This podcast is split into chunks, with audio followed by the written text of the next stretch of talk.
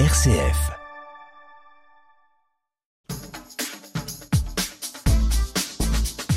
Bonjour à toutes et à tous. Il est d'un sujet que redoutent tous les parents. Eh bien, c'est le moment où ils devront parler sexualité à leur enfant. Déjà, à quel âge? Ensuite, quels mots, quel vocabulaire employer? Et enfin, tout simplement, que dire? Tout ou en partie la vérité, sa propre histoire. Bref, on le sait, c'est un sujet touchy mais ô combien nécessaire, notamment à l'heure des écrans, des films porno et autres harcèlements. Mode d'emploi, proposition de solutions et surtout réflexion partagée avec nos invités. Maëlle Chalambelval, bonjour. Bonjour. Vous êtes fondatrice de Comitis, c'est un organisme de formation en éducation affective et sexuelle. En plateau également, Karine Trio, bonjour. Bonjour. Vous êtes conseillère conjugale et familiale au sein de votre cabinet qui s'appelle Plus belle ma vie. Vous nous parlerez de la question du consentement ou comment apprendre euh, aux jeunes à poser un vrai nom et donc un vrai oui. Comitis propose des outils, des fiches, des documents, vidéos et podcasts à destination des éducateurs pour se former et aborder ce sujet par le beau et par le sain. Alors comment s'y prendre pour aborder la question de la sexualité avec nos enfants? Bienvenue dans le MAG, nous sommes ensemble pendant une heure. 11h, 12h, c'est le MAG de Maria Goyer sur RCF Anjou. Et je le disais en introduction, est-ce que c'est forcément un sujet délicat, euh, Maëlle Chaland-Belval? Et pourquoi selon vous? Bonjour, c'est un sujet délicat, déjà parce que c'est un sujet intime qui touche euh, à nos histoires, qui touche à nos valeurs, qui touche aussi à nos désirs pour nos vies. Donc oui, c'est un sujet aussi délicat qu'intéressant et nécessaire. Comitis est né de cette intuition d'offrir des outils pour les éducateurs, les parents?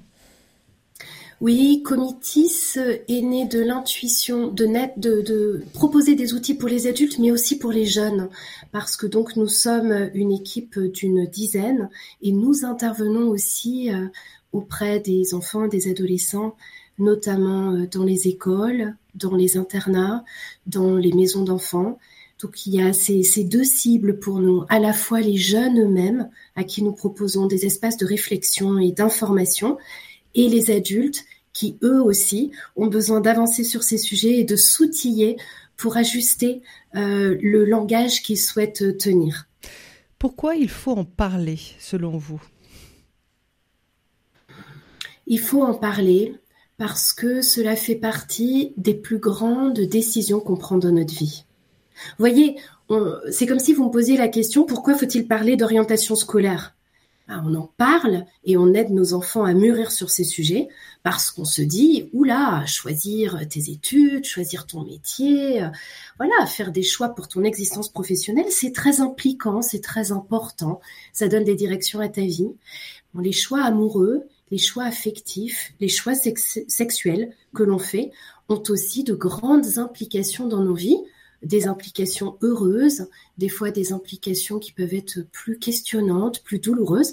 C'est pour ça qu'il faut en parler, parce que ce sont des sujets essentiels et euh, qui donnent aussi euh, beaucoup de sens, de relief, euh, de d'orientation à nos existences. Mel Chaland-Belval, pour Comitis, euh, on, s'interroge sur la manière dont on doit parler euh, à nos enfants de sexualité. D'ailleurs, qui est-ce qui parle? Est-ce que c'est le père? Est-ce que c'est la mère? Est-ce que c'est les deux? Est-ce que c'est l'école? Ou tout ça à la fois? Une très bonne question. Euh, vous oubliez peut-être, en effet, les réseaux sociaux, les pères, les amis. Hein. donc, en fait, l'enfant entend une multiplicité de discours. Donc euh, la question c'est qui doit en parler, mais surtout qui déjà en parle. C'est-à-dire que nous parlions ou pas, nous adultes, il y a une parole. Autour des enfants, il y a une parole et surtout il y a des images.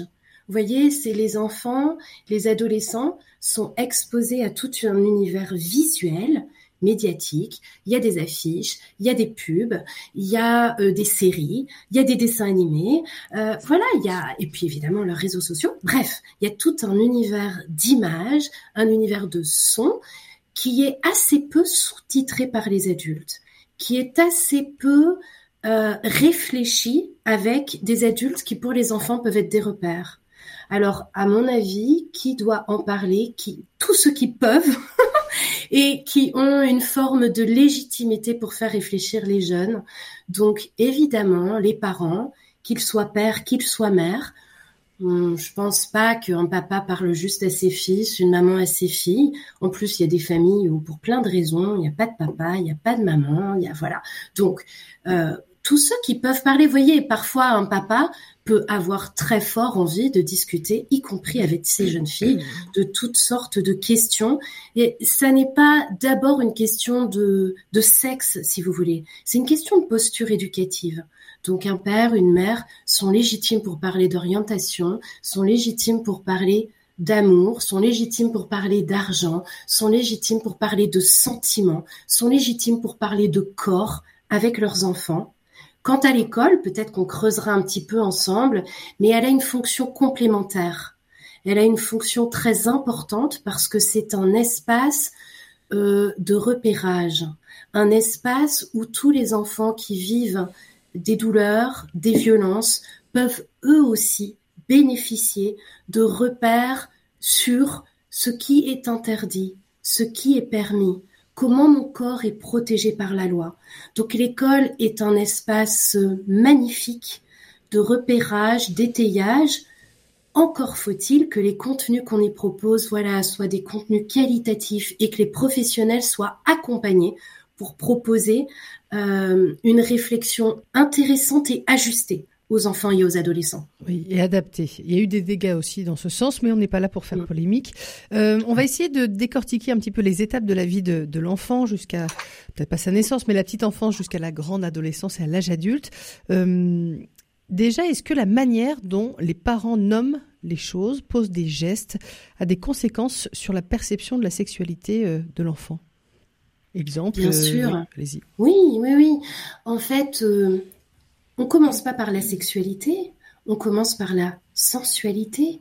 C'est-à-dire qu'un tout petit, la manière dont on lui change sa couche, la manière dont on touche son corps, la manière dont on enrobe de paroles les gestes qu'on pose sur son corps est évidemment très signifiante. La manière dont on traite sa douleur, au lieu de la nier, euh, l'accompagner, la soulager. La manière dont on, euh, on accompagne l'apprentissage de la, ce qu'on appelle en France la propreté. Vous savez, un enfant propre ou pas propre, c'est-à-dire en fait qui est capable ou pas, voilà, de d'avertir quand il a besoin d'aller aux toilettes. C'est c'est très important toutes ces étapes là, la façon dont avec déjà délicatesse on peut nommer les parties du corps, apprendre aussi à son enfant l'autonomie voyez, c'est très important pour les enfants de ne pas forcément entendre jusqu'à l'âge de 12 ans, mais non, tu sais pas te laver les cheveux. Donc c'est maman qui va le faire, c'est papa qui va le faire. Mais non, t'es pas capable, t'as 13 ans, mais tu sais pas te démêler. Voilà. En fait, essayer d'apprendre, mais c'est très important pour l'estime de soi, apprendre à un enfant l'autonomie progressive. Voilà, super, t'es capable de mettre déjà ton shampoing. Je te donne un petit coup de main pour l'après-shampoing. Voilà, quand c'est des cheveux très très longs, quand c'est compliqué, mais progressivement, un enfant qui apprend, qui apprend à prendre soin de son corps et un enfant aussi qui est capable de nommer son corps est un enfant qui s'outille pour euh, ce qu'on va aborder tout à l'heure, les questions de consentement. Et quant aux mots, euh, moi je propose assez volontiers euh, le bilinguisme. Vous voyez, c'est-à-dire, on se dit toujours, est-ce que je dois oser dire anus? Est-ce que je dois oser dire sexe, vulve, oui. Sexe, oh là là, au secours, c'est des mots. Alors que malheureusement, nous adultes, des fois, on trouve pas beau des mots que souvent nous on trouve euh, assez euh, assez scientifiques, des mots qu'en fait nous-mêmes on a assez peu utilisés parce qu'ils nous ont été peu enseignés. Vous voyez, donc on a une gêne qui est liée à nos héritages ça n'est évidemment pas interdit, au contraire, d'avoir toutes sortes de petits mots euh, rigolos et familiers pour parler avec les enfants et pour nommer leur sexe. Mais je pense euh, euh, malin de les rendre bilingues. C'est-à-dire, voilà, ce que tu appelles le trou de balle, en fait, ça s'appelle le vrai mot, le mot médical, le mot qu'on utilise après, quand tu seras, voilà, dans tes apprentissages scientifiques, c'est le mot anus. Et voilà à quoi ça sert. Et voilà, voilà comment ça se nettoie. Le mot vulve. Le mot, non, c'est pas les nénés, les nichons. Ça s'appelle les seins, ça s'appelle la poitrine. En fait, c'est très important que les enfants puissent naviguer, avoir à la fois peut-être les mots familiers qu'on utilise dans l'intimité familiale, mais être capable aussi d'avoir les mots de grands qui leur permettent ensuite de poser leurs questions. Karine Trio, une réaction oui, je réagis sur la question du vocabulaire. Euh, la question, c'est que le vocabulaire dit quelque chose de la chose qu'on nomme et elle dit aussi quelque chose de ce qu'on a comme regard. Comme perception. Quelle perception on en a Exemple euh, ben, Exemple, euh, si je vous parle de manger, de s'alimenter, ou de se baffrer, ou de se goinfrer, ou de déguster, euh, finalement, c'est pas la même chose. Et, pour en, ce qui concerne Mais on ingère un aliment. Et oui. Techniquement. Oui, c'est ça. Mais, euh, mais, mais du coup, le, la, manière d'en parler est différente, ce qu'on nomme est différent, et c'est la même chose sur le corps humain et sur l'amour et la sexualité. Mmh. Niquer une fille, c'est pas la même chose que lui faire l'amour. euh, Maëlle euh, Chaland-Belval, euh, vous confirmez On peut parler peut-être quand on est donc bilinguisme, hein, j'ai bien compris. Euh, garder ce, ce, ce, langage un peu poétique, je sais pas, la petite fleur, euh, et, et j'en passe, mais aussi bien sûr, apporter euh, un apport technique oui, puis aider les enfants euh, à naviguer et les jeunes à comprendre. Vous voyez comme on le fait en français. C'est-à-dire, ça, c'est du registre familier. Ça, c'est du registre scientifique. Ça, c'est du registre vulgaire. Vous voyez, c'est-à-dire que les enfants sont quand même intelligents. Euh, les jeunes sont capables de savoir qu'il y a certains registres de vocabulaire qui s'utilisent dans certains contextes. Et donc, évidemment que eux vont continuer, peut-être entre eux, à avoir certains registres de vocabulaire autour de la sexualité. En soi, c'est important, surtout qu'ils sachent en parler de manière respectueuse. Voilà, qu'ils sachent en parler de manière respectueuse et hein. adaptée. Voilà. Mais parfois, on a le sentiment, ne serait-ce que dans les textes aussi de, chansons, de, de rap, de la manière dont on entend euh, parler du corps. Karine oui, je suis d'accord. Et euh, moi, je pense que la parole des adultes, elle peut aussi être de dire, euh, d'interpeller les jeunes sur certains vocabulaires. Non, mais tu, penses vraiment que c'est respectueux là quand tu parles de, quand tu parles comme ça? Oui, c'est vrai. ça permet de, de, recadrer, de, de, les interpeller et puis de, de leur apprendre aussi à, à prendre cette, cette distance. Et ces nuances. Et ces nuances, oui. Avant d'aborder la, question du consentement avec vous, Karine, euh, Maëlle, vous savez, cette question, l'a dit maman, euh, comment on fait les bébés euh, Cette question, souvent, euh, bah, on l'a pas prévue, hein, elle est parfois même redoutée. Est-ce qu'on doit attendre qu'elle vienne de l'enfant ou est-ce qu'on peut aborder le sujet Et si oui, dès quel âge? Alors, la bouteille de lait. Pour moi, vous voyez, le plus intéressant, c'est de se servir de la vie quotidienne.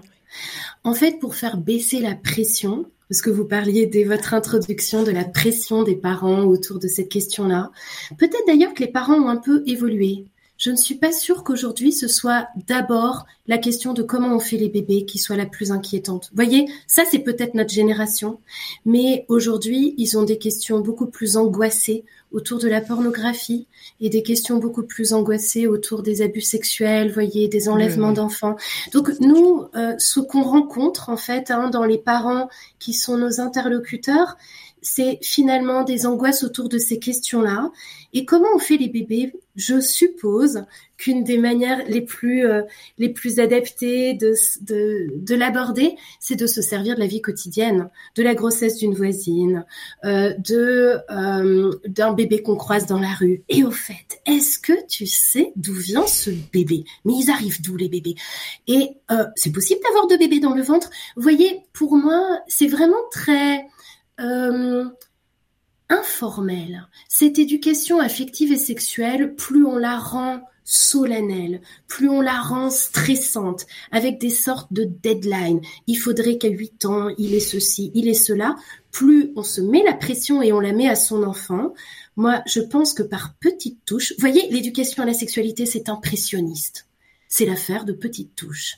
Donc au fil de l'existence d'un tout petit, d'un enfant, on lui apprend de petites choses sur comment on fait les bébés qui sont adaptés à son niveau de développement et on y reviendra pendant plusieurs années, parce que comment on fait les bébés reste une question qui est adaptée encore à 12 ou à 13 ans, quand finalement on a aussi envie de comprendre les méthodes de procréation assistée et tous, tous les, questionnements plus scientifiques que les plus grands peuvent porter autour de la stérilité. Oui, et puis que qui sont euh, poreux en fait. Tous, ces débats-là, tous ces sujets-là, vous l'avez dit, ils sont dans, dans, la rue, ils sont dans les images, dans, dans les affiches. Karine euh, Je suis complètement d'accord avec ce que dit Maël. Euh, je pense que la difficulté pour les parents, c'est de comprendre que l'enfant ne peut pas tout comprendre à n'importe quel âge et qu'il faut adapter son discours et adapter les informations en fonction de l'âge, de la maturité de l'enfant. Exemple et par exemple, euh, expliquer à un enfant de 4 ans ou 5 ans euh, comment on fait les bébés dans des termes techniques, hein, euh, techniques et de, de, de ce que c'est vraiment l'acte sexuel, il n'est pas encore en âge de l'intégrer, de le comprendre. C'est angoissant, je pense. Oui. Donc voilà, y aller par étapes. Voilà. Mais se servir des, de, de, ce qu'on voit au quotidien pour aborder la question. Complètement. Et se dire, mon père ou ma mère est en mesure de me parler de ces sujets-là aussi. Tout à fait. C'est déjà. Et puis éviter les mensonges, vous voyez, parce qu'après c'est dur de revenir en arrière. C'est-à-dire que moi j'appelle parfois ça les explications Jardiland. Vous voyez les histoires de petites, les histoires de petites graines. De... Mais oui, mais c'est qu'après, en fait, moi ça m'est vraiment arrivé d'avoir en séance un enfant qui dit mais finalement c'est où euh, chez le roi Merlin qu'on trouve les petites graines pour faire les bébés? Donc vous voyez, en fait, on, on les parfois euh, on grandit pas en même temps qu'ils grandissent. Euh, c'est une autre image que je prends. L'éducation affective et sexuelle, voyez, pour les parents, c'est envisagé comme les vêtements, de manière permanente et d'ailleurs à, grand-peine. On essaye de suivre leur croissance physique et oh là là, tu fais déjà du 11, du 12 ans, mais c'est pas possible. Alors ton 10 ans te va plus, mais je l'ai acheté il y a trois mois et maintenant tu fais du 40 et maintenant, bon, vous voyez, c'est ça la réalité des parents. Et dans l'éducation affective et sexuelle, c'est la même chose on a intérêt et on a besoin de grandir avec la croissance de nos enfants. Les explications Jardiland, le problème, c'est que quand on les laisse traîner comme une sorte d'explication du monde, ils n'ont pas de quoi évoluer, ils restent bloqués avec des vêtements de tout petit. Vous mm. voyez? Donc, euh, hyper ne, clair. Pas, ne pas se lancer dans des mensonges. On peut être partiel, avancer des petits bouts, de la réalité. On n'est pas obligé, vous voyez, quand euh, mais comment on fait euh, si on veut plus de bébés euh, et que l'enfant a 7 ans, on va peut-être pas entrer dans le descriptif des 12 moyens de contraception et comment on insère un stérilet. Vous voyez, ça n'a pas de sens. Mais on peut très bien faire savoir à un tout petit qu'en effet, ben, quand les couples ont des rapports sexuels, très rares sont les rapports sexuels où finalement on souhaite avoir des enfants et que la plupart du temps, avoir un rapport sexuel, avoir une relation amoureuse, c'est en fait pour objectif de se donner du plaisir, de faire grandir notre lien, de se parler d'amour avec nos corps. Voilà. Vous voyez, ce n'est pas euh, qu'on ne veut pas dire la vérité, euh, c'est simplement qu'on essaye d'avoir les vêtements adaptés à chacun des âges et j'alerte peut-être sur certaines métaphores qui en fait enferment les enfants qui sont très premier degré. Et donc euh, les petits restent coincés avec leur explication métaphorique que eux ne comprennent pas. On vous retrouve, Karine, euh, tout de suite. Euh, c'est l'heure à présent de votre chronique.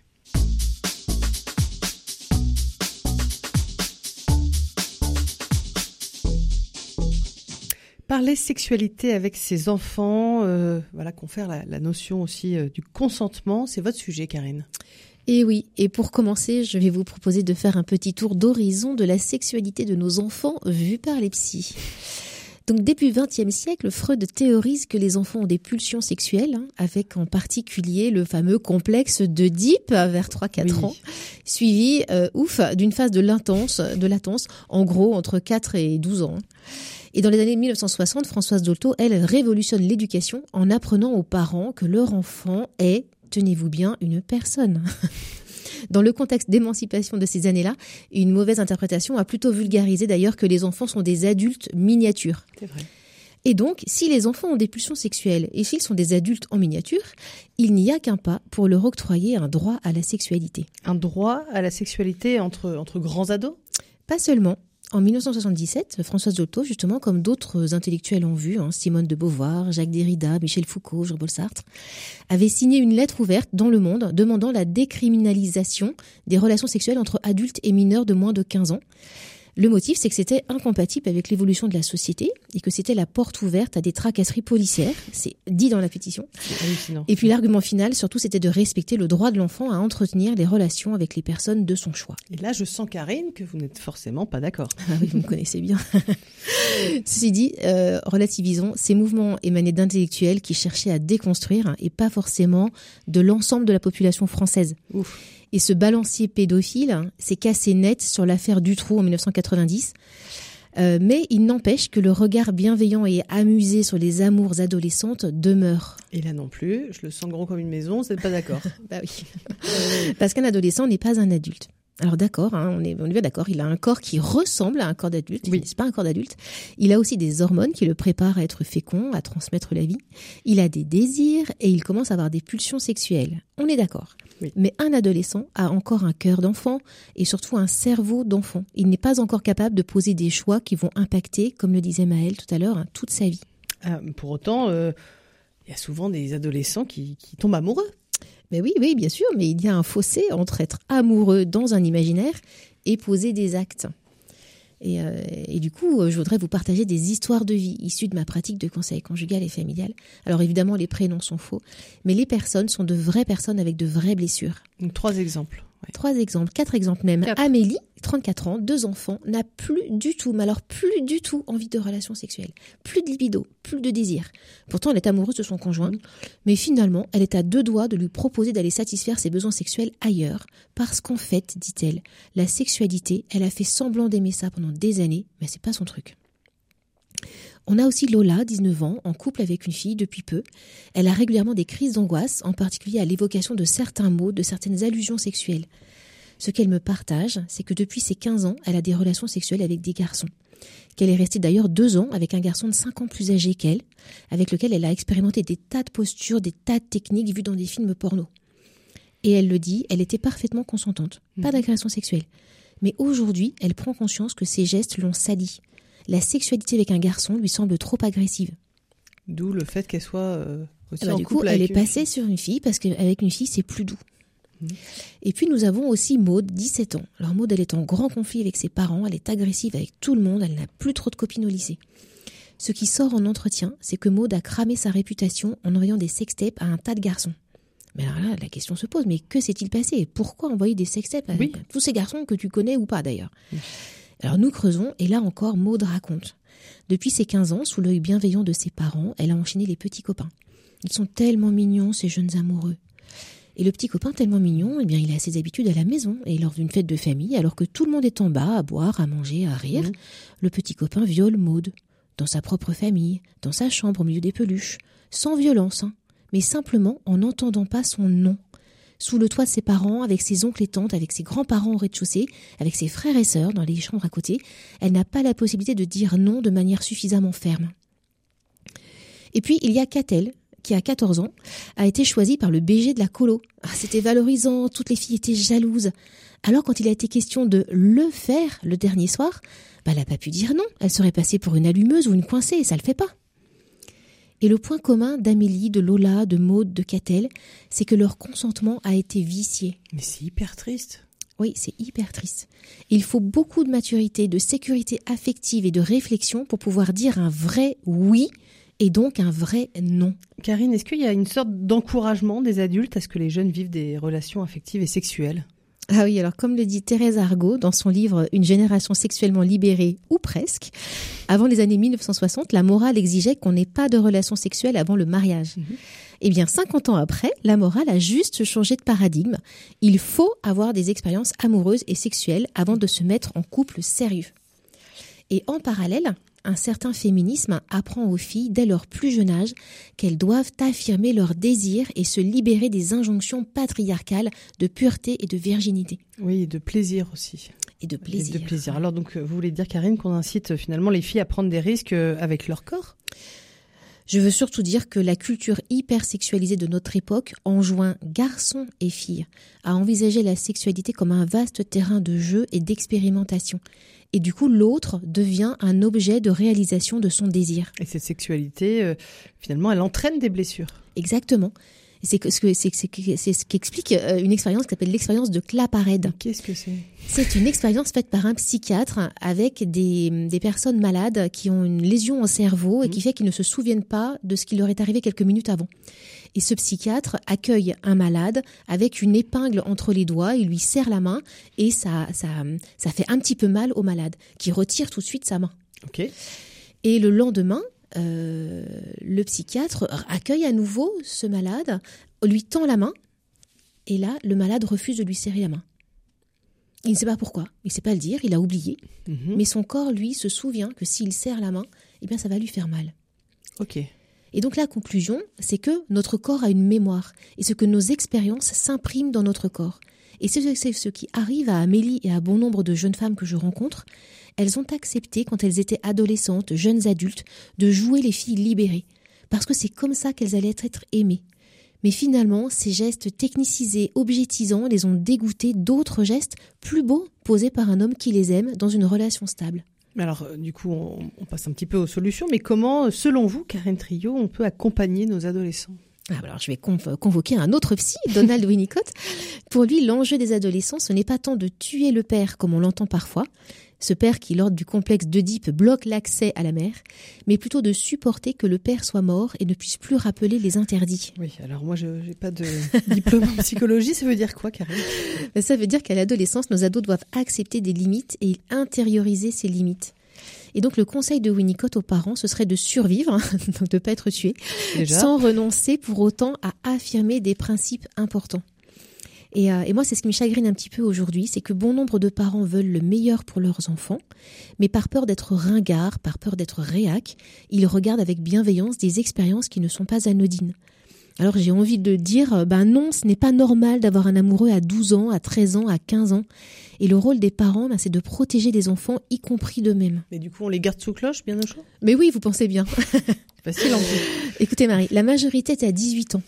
On sait aujourd'hui que le cerveau des adolescents est mature entre 20 et 25 ans. Ça ne me semblerait pas complètement absurde de fixer une règle à ses enfants et de leur dire ben, pas de sexualité avant 18 ans, passe ton bac d'abord.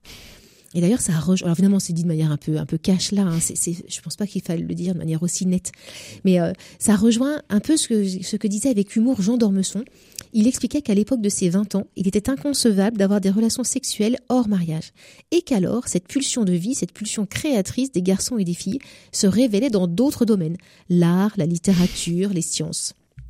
Alors je voudrais pas faire de mauvais esprit, mais il me semble avoir entendu ces derniers jours que le classement PISA des élèves français était catastrophique.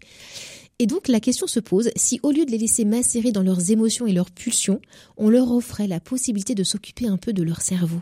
Voilà, merci beaucoup Karine de remettre les pendules à l'heure. Une réaction de notre invitée Maëlle Chaland-Belval, euh, fondatrice de Comitis. Sur cette question euh, de l'apprentissage du consentement, en effet, je pense qu'il est très progressif. Alors, peut-être que je m'inscris un petit peu euh, en parallèle avec euh, ce que je viens d'entendre. Pour moi, il est tout à fait normal d'être amoureux euh, adolescent et y compris avant 18 ans. Mais l'apprentissage de la responsabilité sexuelle, de la responsabilité relationnelle est en fait très progressif. comment aider nos enfants à apprendre à faire des choix? Souvent on se concentre sur le consentement sexuel, comme si tout d'un coup on allait être capable de dire oui ou dire non à des actes sexuels, mais finalement, est-ce que dans le quotidien de la vie de nos enfants, on leur apprend à faire des choix?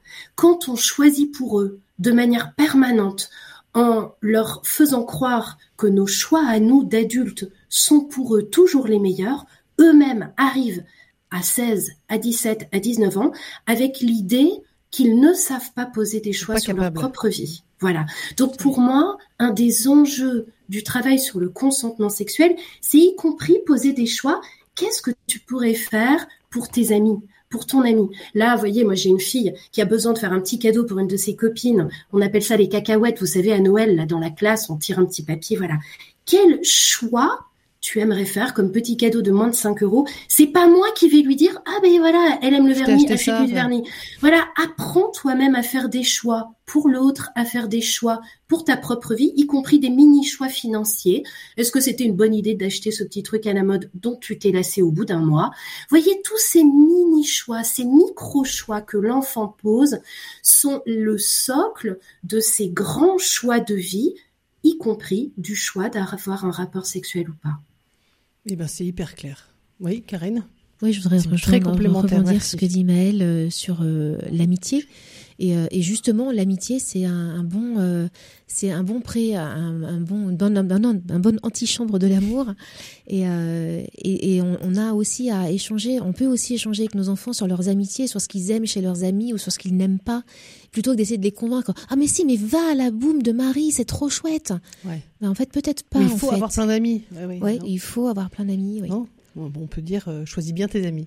Oui, oui, et puis euh, entendre nos enfants quand ils ont des hésitations, parfois, euh, parfois ils auraient quelque chose à dire. et puis les interroger sur leurs critères. Vous voyez, quels sont tes critères de choix? Mm. Pour toi, c'est quoi un bon ami C'est quoi, c'est qui quelqu'un avec qui tu t'entends bien? C'est-à-dire, toi, quels sont les critères de tes choix affectifs? Qu'est-ce que c'est qu'un bon prof pour toi? C'est quoi Vous voyez, qu'ils soient éveillés à leurs propres critères de choix? Mm. Tout à fait. On va marquer une courte pause en musique, à la suite de laquelle nous parlerons, euh, euh, nous poserons cette question est-ce qu'on doit tout dire à nos enfants en termes de sexualité? Est-ce qu'on doit se dévoiler toute la vérité, rien que la vérité? Ce sera après cette chanson qui vous est chère, Karine. Vous nous l'avez fait découvrir il y a quelques années. C'est Aldebert et ce titre, c'est quoi la vie?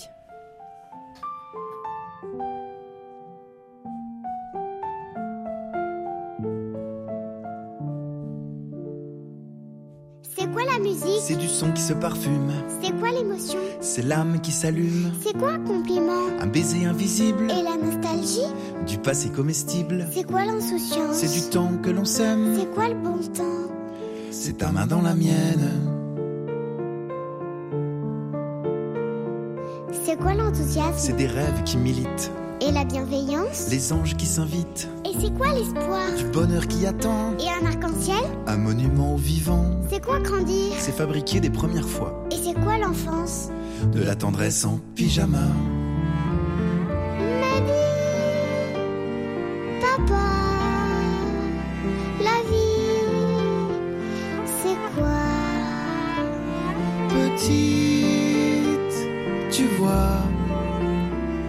La vie, c'est un peu de tout ça, mais surtout c'est toi. C'est toi.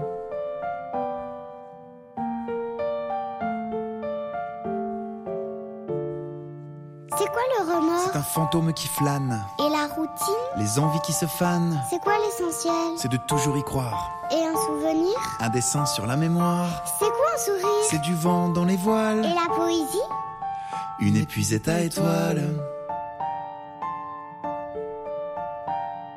C'est quoi l'indifférence C'est la vie sans les couleurs. Et c'est quoi le racisme Une infirmité du cœur. C'est quoi l'amitié C'est une île au trésor. Et l'école buissonnière Accroche-pas de Pythagore. C'est quoi la sagesse C'est Tintin au Tibet. Et c'est quoi le bonheur C'est maintenant ou jamais.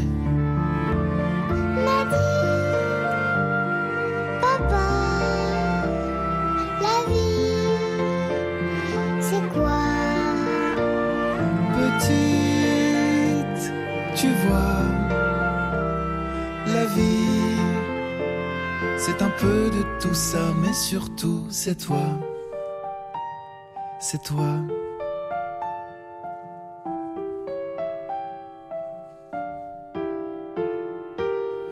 Dans tes histoires, dans tes délires, dans la fanfare de tes fous rires, la vie est là, la vie est là, dans notre armoire à souvenirs, dans l'espoir de te voir vieillir, la vie est là la vie est là.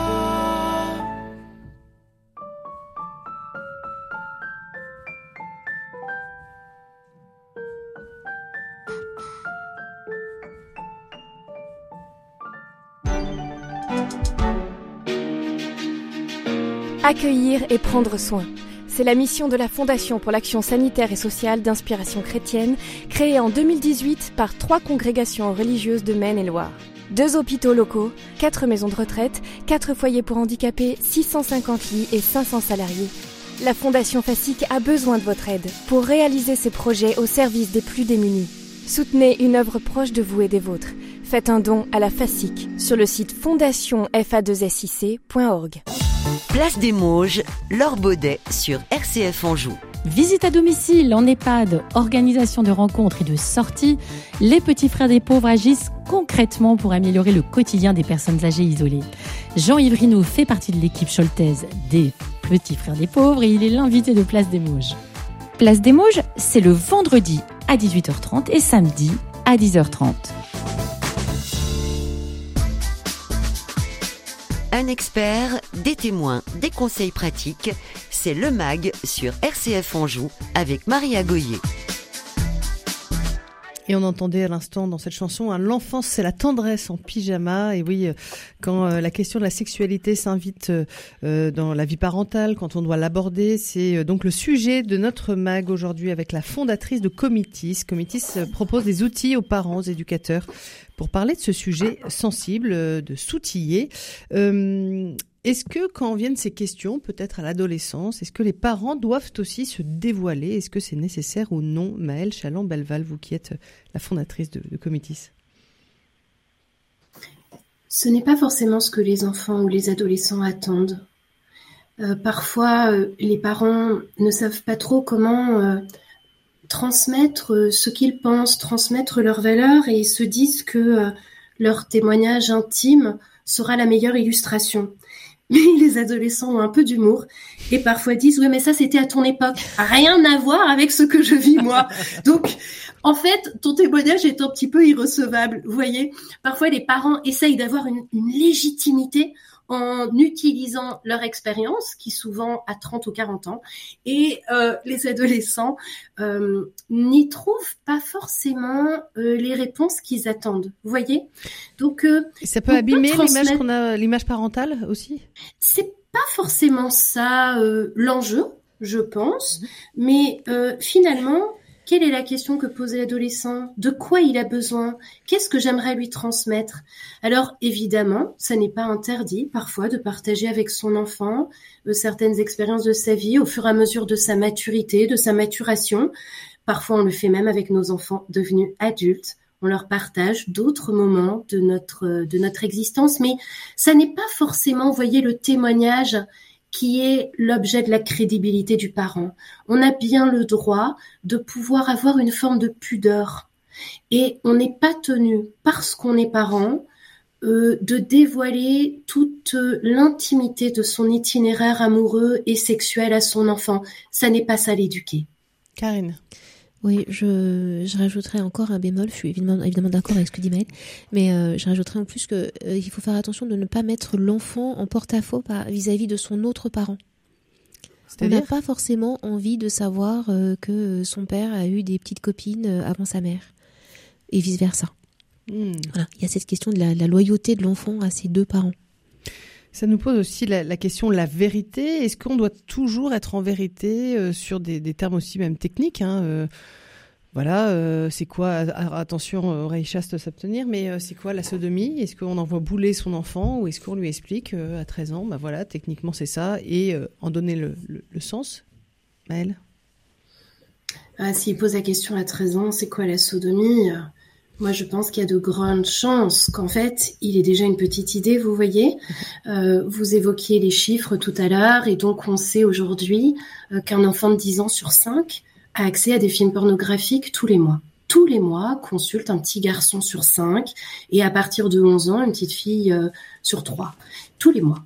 Donc, vous voyez... La dernière étude de l'ARCOM hein, qui est apparue. Voilà, la dernière étude de l'ARCOM. voilà. Donc, L'enjeu, c'est pas seulement la, vérité technique. Bien sûr qu'on peut dire euh, la sodomie existe, voilà ce que c'est techniquement. Mais ensuite, ce qui est très important, c'est de prendre du recul.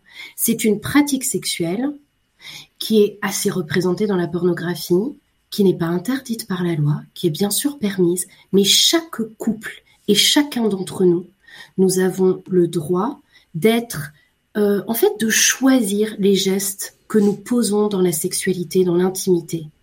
On n'est jamais forcé. Il y en a qui disent, mais madame, euh, est-ce qu'on est forcé de faire ça? C'est ça leur grande question. On n'est jamais forcé de poser tel geste sexuel ou pas. On a le droit d'être dégoûté par certaines caresses. On a le droit d'être dégoûté par certains, euh, certaines exhibitions sexuelles qu'on nous montre comme des tutos sur Internet. Nous, notre immense droit et notre immense créativité, c'est de pouvoir poser les gestes affectifs, les gestes sexuels qui nous respectent, qui nous apportent du plaisir, euh, qui sont des gestes délicieux entre amoureux ou personnes consentantes. Vous voyez, je pense qu'il faut les aider à sortir d'une forme d'injonction à euh, passer par telle ou telle pratique sexuelle comme étant une obligation, comme étant, euh, oui, une sorte, vous voyez, de menu préconçu. C'est-à-dire tu commences par une fellation, c'est ça, Madame les prélis. Non, mon grand, c'est pas les prélis. Ça, c'est déjà un acte sexuel, la fellation. Ah bon? Ben non, mais pour moi, Madame, c'est des prélis, c'est-à-dire des préliminaires. Non, non, c'est pas un échauffement, c'est pas des chips, c'est déjà un rapport sexuel. C'est la loi qui le dit c'est une pénétration. Donc c'est très important. Vous voyez, c'est vrai qu'à 13-14 ans, quand ils posent la question de la sodomie, ils y sont souvent déjà très exposés. Ce qu'ils ont besoin, c'est pas qu'on leur dise ah ben je, je suis très embêté de te répondre et de faire des nœuds. C'est plutôt de prendre du recul. Finalement, les pratiques sexuelles, voilà, ne t'en inquiète pas trop. Ce qui va compter, c'est quoi? Sur quel socle on fait les choix de nos gestes? Le premier socle, c'est le respect, le consentement. Et ensuite, oui, on a le droit à beaucoup de créativité dans un couple et personne n'a à nous dire ce qu'on a à faire ou pas. Ça, c'est en fait notre intimité sexuelle. Karine. Oui, oui, je suis d'accord euh, pour dire que chaque couple a à inventer ses gestes de l'amour. Et en même temps, euh, il me semble que dans matière d'éducation, on peut aussi apprendre à nos enfants que euh, les choses ont été conçues pour un certain usage et que le canapé n'a pas été conçu pour faire du trampoline. Oui. Voilà. Et c'est pareil pour le corps humain. Voilà. Il y a des organes qui sont faits pour, des organes qui sont pas faits pour. Alors que faites-vous des relations homosexuelles Ça va être compliqué. C'est vrai, mais on va on va peut-être pas expliquer à la radio euh, euh, les, les, précautions qu'il y a à prendre avant une pénétration anale. Et ben voilà, on est bien au cœur du sujet là. Hein.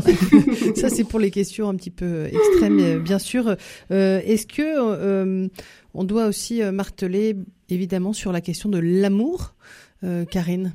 Parce que là, on a beaucoup parlé de choses techniques, alors que c'est un peu ce qu'il faut éviter dans ce que j'ai compris. Hein. Moi, je pense que les jeunes, en fait, ils rêvent, d'amour et on n'arrête pas de leur proposer du sexe bas de gamme. Donc oui, oui, parlons d'amour et et remettons. Euh... À la limite, tiens, un témoignage à avoir en tant que parent, ce serait celui-ci, Karine. Euh, oui, oui, complètement. Pourvu qu'on vive dans une relation d'amour, justement, et qu'on ait un témoignage beau à témoigner. Oui. Euh, moi, je suis un petit peu interpellée en ce moment par des adolescentes euh, qui ont un, qui justement, parce que pour elles l'amour c'est ultra important, sont prêtes à accepter beaucoup de choses pour faire plaisir à leur mec. Et l'autre jour, j'avais une discussion avec l'une d'entre elles euh, sur les piercings de sein, dont il paraît que c'est extrêmement douloureux. Voilà.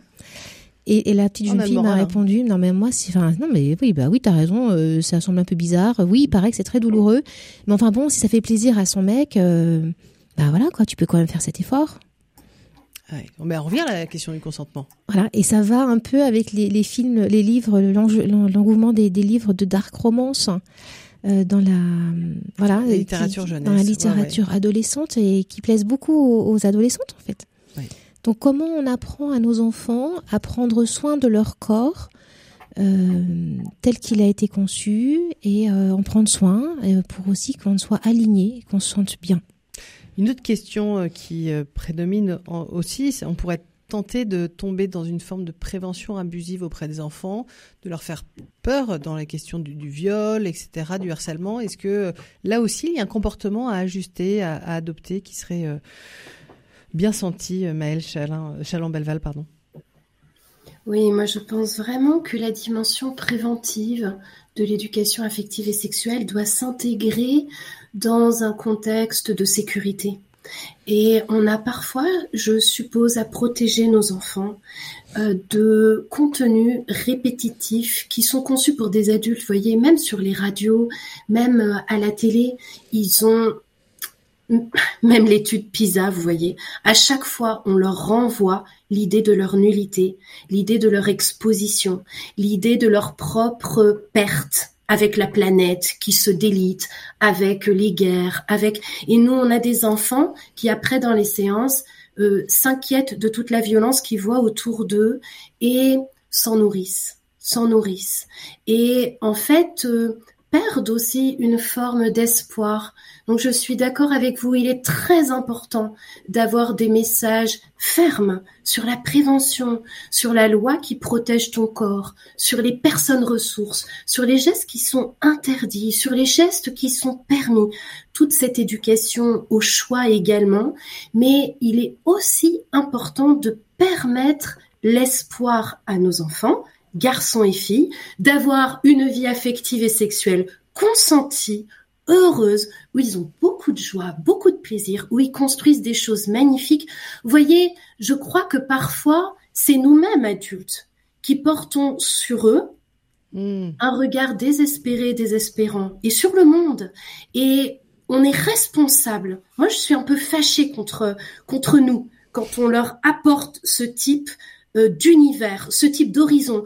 À quoi bon mettre des enfants au monde si c'est pour, le dire, pour leur dire le monde dans lequel tu vis est un monde moribond et tu es voué à avoir une toute petite vie un peu nulle? Non, on a le devoir, pour moi, la responsabilité sur le plan affectif, sexuel et au-delà d'avoir un espoir pour eux parce que c'est le socle de la réussite et du déploiement de leur créativité. Karine, vous confirmez Je suis complètement d'accord eh et, d'ailleurs je le dis souvent à cette antenne, je pense que c'est vraiment important de proposer à nos enfants des lectures, des films, des témoignages euh, qui sont positifs, qui leur donnent, qui leur, les font rêver, qui leur, leur, donnent de l'énergie pour prendre leur place dans le monde. Courte pause à présent, euh, parce qu'il est d'une chose, hein, là on parle, on parle, mais une chose pardon qui revient plusieurs fois par jour à la maison. Je vois que vous arrivez. C'est la cuisine. Et ce sont des moments sympas à partager. Vous n'allez pas nous dire le contraire, Karine. C'est pourquoi chaque semaine, eh ben, on a un super chef étoilé, Pascal Favredan, qui nous propose eh bien, des super recettes.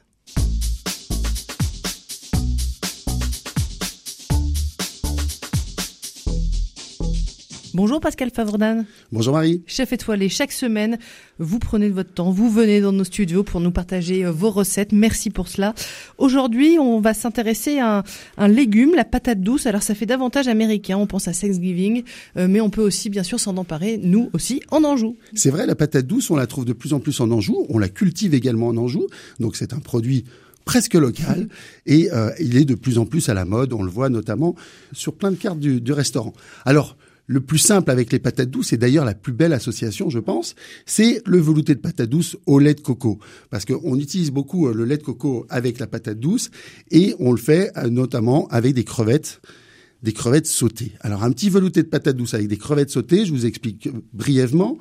On décortique les crevettes, on fait un jus avec les têtes de crevettes. Donc un jus avec les têtes de crevettes, on utilise du vin blanc, des oignons, du concentré de tomates et des carottes bien sûr de l'eau, on fait réduire ça longuement, ça cuit à peu près une demi-heure, et ensuite on cuit euh, les patates douces dans une casserole, on vient déglacer avec ce jus de, tête de crevette, on fait bien bien réduire, on ajoute du lait de coco, on fait encore réduire jusqu'à une belle consistance, belle consistance pardon, et puis on le sert donc avec les crevettes qu'on vient juste poêler à l'intérieur. Ça, ça nous fait une belle entrée, un repas pour le soir. Bravo. une recette très originale, faire des gaufres on fait des gaufres avec de la patate douce. Alors là aussi, on cuit les patates douces. Ce qui est mieux, c'est de cuire les patates douces au four. On les cuit dans du papier d'aluminium, comme ça elles ne prennent pas du tout d'humidité. On les réduit en purée, à peu près 250 grammes de, purée de patates douces. On rajoute deux œufs, 250 grammes de lait, 250 grammes de farine, donc c'est assez simple. Un petit peu de levure, du beurre noisette, un tout petit peu de sucre cassonade, et on a des gaufres sympathiques qu'on peut à la fois manger en sucré ou en salé. Et puis c'est coloré. Et puis c'est coloré. La dernière petite recette qui n'est pas de moi parce que tout le monde la connaît, ce sont les frites de patates douces. Les frites de patates douces, on les enfin, on remplace de plus en plus les frites de pommes de terre par les frites de patates douces. C'est assez simple à faire. C'est mieux de les faire au four, de les couper et de les mettre sur une plaque au four. Et ça s'associe tellement bien avec un magret de canard à l'orange que voilà, je vous conseille de, de changer votre, vos petites habitudes de frites pour passer à la patate douce. Merci beaucoup Pascal Favredan. On vous retrouve la semaine prochaine.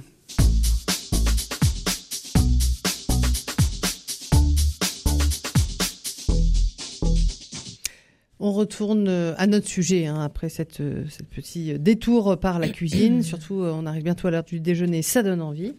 On parle sexualité sur notre antenne, sexualité et la manière dont on aborde cette question avec nos enfants. Nous avons deux spécialistes en plateau, Maëlle Chaland-Belval qui a fondé Comitis, qui propose des outils aux parents, aux éducateurs, même aux jeunes hein, pour s'emparer de la question. Et puis Karine Trio, conseillère conjugale et familiale pour le cabinet Plus belle ma vie. Je vais peut-être mettre les pieds dans le plat euh, là aussi. Euh, est-ce qu'on parle contraception à nos grands enfants, à nos grands adolescents, ou est-ce que on reste dans cette euh, voilà, dans dire non, non, pas d'union avant le mariage. Enfin voilà, c'est aussi une question. Et du coup, est-ce qu'on parle des risques liés à la sexualité? Maëlle Chaland-Belval. Mais la contraception, ça n'est pas d'abord un risque. c'est une chance. En fait, c'est une chance pour exercer notre responsabilité sexuelle. Donc, si vous voulez, euh, la contraception en soi n'est pas une incitation.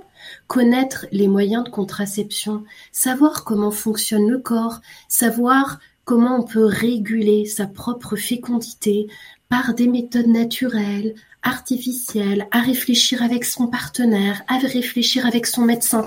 Tout ça, si vous voulez, ce sont même de toute façon des données qui sont au programme de l'école. Et dès la quatrième, les moyens de contraception font partie déjà du programme de la quatrième. Donc la question, c'est pas d'abord est-ce qu'on en parle ou est-ce qu'on n'en parle pas? La connaissance, c'est normal que les adolescents puissent euh, s'en emparer, comprendre comment ça fonctionne. Ensuite, il y a un arbitrage intérieur. Quels sont mes choix? Qu'est-ce que je fais? On en revient à la question de la maturation personnelle, mais ce n'est pas parce qu'on sait que les préservatifs existent ou que la pilule existe qu'on va passer à l'acte. Vous voyez, ça c'est un mythe. Le mythe qui est derrière, c'est quand on informe, on incite. Il est très important de déconstruire ce mythe. Ça n'est pas parce que un enfant, on lui apporte une information qui est pertinente, qui est mesurée, qu'on l'incite à passer à l'acte. En fait, énormément d'enfants et d'adolescents en France savent qu'il existe des moyens de contraception. Ça n'est pas pour ça forcément euh, qu'ils ont des rapports sexuels, vous voyez. Donc pour moi, être honnête intellectuellement, pouvoir leur permettre d'accéder à des informations qui sont justes, qui sont étayées, qui sont scientifiques. C'est très important. Et à côté, les, les inciter à réfléchir sur finalement qu'est-ce que c'est faire l'amour? Est-ce que le mariage représente quelque chose pour toi? Tous n'ont pas envie de se marier. Pour toi, c'est quoi être prêt à avoir un rapport sexuel? Voilà, vous voyez, c'est toutes ces questions-là. Qu'est-ce que la loi dit d'ailleurs? Elle dit pas 18 ans aujourd'hui, elle dit 15 ans. Pourquoi Est-ce que cet âge te semble pertinent? Moi, j'ai plein de jeunes qui me disent "Ah ben 15 ans madame, moi je, je en fait, je trouve qu'à 15 ans, on fait pas toujours des bons choix pour sa vie." OK, mais c'est pas parce que la loi dit en France qu'à partir de 15 ans, on peut avoir une certaine maturité pour poser ces choix-là qu'on est tous obligés de le faire. On a évidemment bien le droit d'attendre son propre moment. Mais voyez, la question de la contraception, il y a la question intellectuelle et ensuite la question de la responsabilité sexuelle.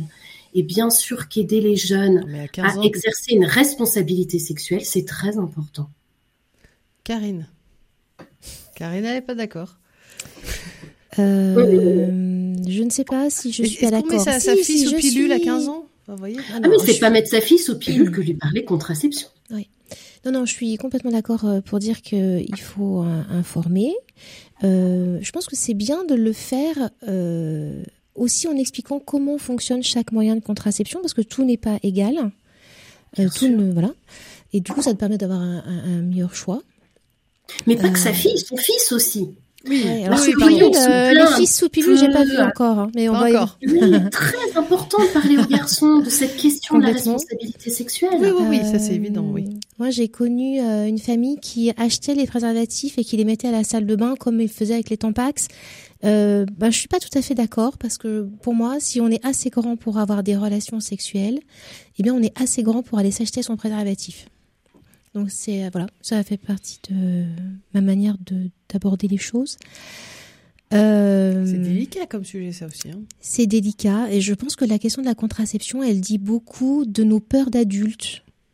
On a peur que son enfant euh, tombe enceinte, euh, ait une maladie, Mhm. et finalement, est-ce qu'on on souhaite qu'il retarde peut-être le plus tard possible son, son sa vie sexuelle c'est pour ça que la contraception, c'est pas seulement une question. L'éducation de la vie affective, c'est pas seulement une question euh, de ce qu'on dit euh, de manière technique, mais c'est aussi toutes les valeurs euh, qu'on transmet à nos enfants. Effectivement, de responsabilité, comme disait Maëlle, euh, d'attention à l'autre, de respect, de projet aussi. Euh, Qu'est-ce que tu as envie de vivre? Quel, quel, quel amour as-tu envie de vivre? Oui, Maëlle? Oui, je, je suis très intéressée par, euh, en effet, cette résonance qu'il peut y avoir pour nous, adultes, nos propres craintes, euh, nos propres angoisses, et en même temps l'autorisation qu'on peut avoir de euh, transmettre nos valeurs, ce qui pour nous a du sens. Et c'est vrai qu'un grand ado de 15, de 16, de 17, mais de un jeune adulte de 20, de 21, euh, finira par faire ses propres choix. On n'est pas obligé de se taire sur ce qui a fait le socle des nôtres. Au contraire, en tant que parent, on peut se permettre de transmettre nos valeurs, nos lignes de vie, qui d'ailleurs, entre les deux parents, peuvent être légèrement différentes. Peut-être l'un va beaucoup insister sur euh, euh, l'onglet liberté, l'autre va beaucoup insister sur l'onglet responsabilité, solidarité. Vous voyez, en fonction de ce qu'on est, de nos propres histoires, de nos propres familles, on peut avoir aussi des focus différents dans nos valeurs. Et pour un enfant, c'est très riche que de pouvoir entendre cela. Et c'est vrai que demain, c'est lui qui disposera.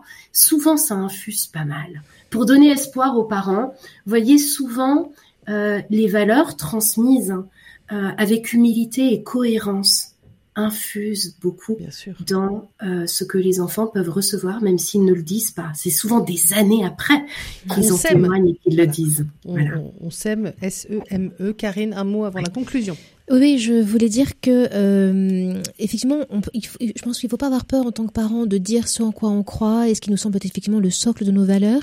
Et c'est pas parce qu'on le dit qu'on l'impose. L'enfant garde sa liberté euh, de suivre ou pas euh, ce qu'on a pu lui dire.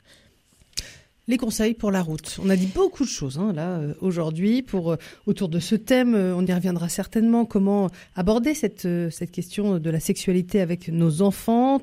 Karine, quelques points. Alors moi, je, je, je trouve important de dire aux enfants, aux jeunes, que l'amitié, c'est beau.